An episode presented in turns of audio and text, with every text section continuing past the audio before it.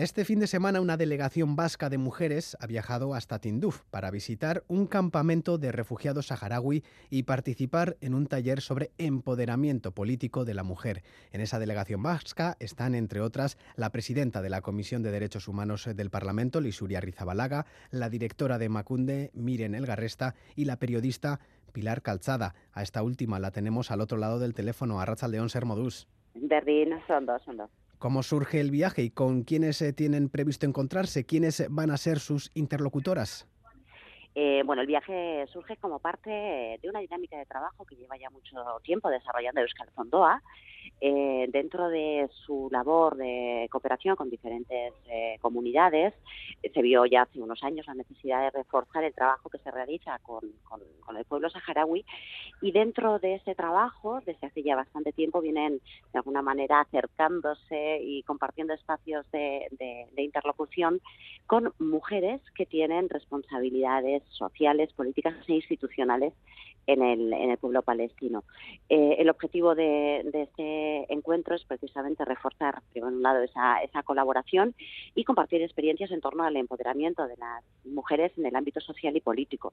Vamos mm, a escucharnos mutuamente y a, compartir experiencias y inquietudes y, bueno, como suele ocurrir en estos casos, con toda seguridad también, eh, más iniciativas que surgirán de este mismo contacto.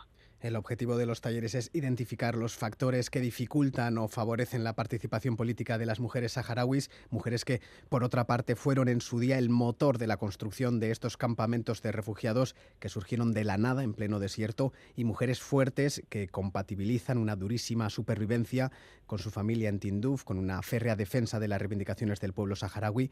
Eh, ¿Con qué expectativas participan ustedes en esta iniciativa? ¿Qué es lo que se puede aportar desde aquí a la realidad que viven estas mujeres? Eh, yo creo que podemos eh, aportar bueno, la experiencia que podemos tener aquí, pero también sobre todo lo que creo que podemos aportar es una escucha activa para comprender eh, las situaciones tanto que tanto en el pueblo saharaui como en nuestra misma realidad todavía impiden que las mujeres podamos participar en igualdad de condiciones y desplegando toda nuestra capacidad en el ámbito de construcción social, cultural, eh, política. Eh, la expectativa, sobre todo, es, eh, bueno, en la medida que podamos, desde luego, ser de utilidad para que estas mujeres continúen desarrollando el trabajo que ya están haciendo. En ningún caso podemos eh, pretender aportar eh, nada por encima de, lo que ellas ya están haciendo porque ellas son un ejemplo de empoderamiento.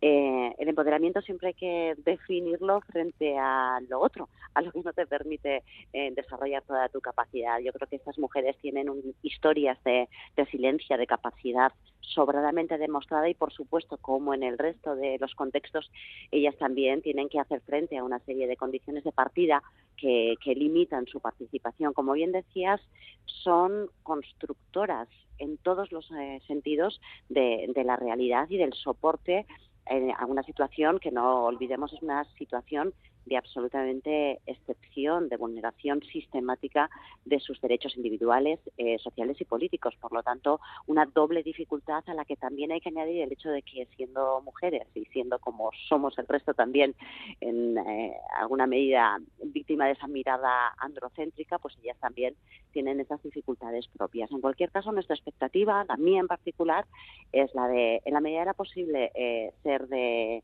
de ayuda, colaborar con el trabajo que ellas mismas están realizando y también seguir aprendiendo de un ejemplo de mujeres resilientes y absolutamente empoderadas, sin lugar a dudas. Además, esta visita a los campamentos se lleva a cabo en un momento de gran vulnerabilidad para la población saharaui, 46 años en condiciones de refugio, con una guerra que Marruecos reanudó hace dos años y con un 20% menos de ayuda internacional. ¿Por qué se ha reducido esta ayuda? Eh, la ayuda internacional, lamentablemente, eh, está, estamos viendo cómo está mermando en, todas las en todos los, los ámbitos. Y en el caso de la causa eh, saharaui no es ajena a las presiones que Marruecos está mm, llevando a cabo en el nivel internacional, que por otro lado está siendo especialmente sensible a las demandas de, Marruecos en una situación de crisis económica en la que el país está intentando jugar un papel de alguna manera. Yo creo que eh, es especialmente vulnerable este momento aunque no puedo evitar pensar que cada vez que hablamos del pueblo saharaui decimos que su, ese momento, sea cual sea, es especialmente vulnerable. Eh, llevan eh, muchos años en una situación que es eh, objetivamente insostenible y sin embargo siguen sosteniendo eh, bueno pues la, llama de, la construcción y de su autodeterminación. Es una situación además especialmente complicada y especialmente difícil porque en general también eh, la cooperación está viéndose muy afectada la cooperación institucional está viéndose muy afectada por presupuestos menguantes situación de crisis que parece que desplaza las prioridades etcétera. La visibilizar eh, la necesidad de esa cooperación al desarrollo creo que es fundamental y también este viaje quiere contribuir a que bueno las mujeres saharauis cuenten con el altavoz que humildemente podamos prestar. Altavoz que también prestamos desde aquí. Pilar Calzada, parte de la delegación organizada por Euskal Fondoa y la delegación saharaui en Euskadi que visita estos días los campamentos del Tinduf. Es que ricasco por acercarnos estos detalles. Muchísimas gracias por estar atentos a lo que está ocurriendo y muchísimas gracias por dar voz a esa, a esa realidad.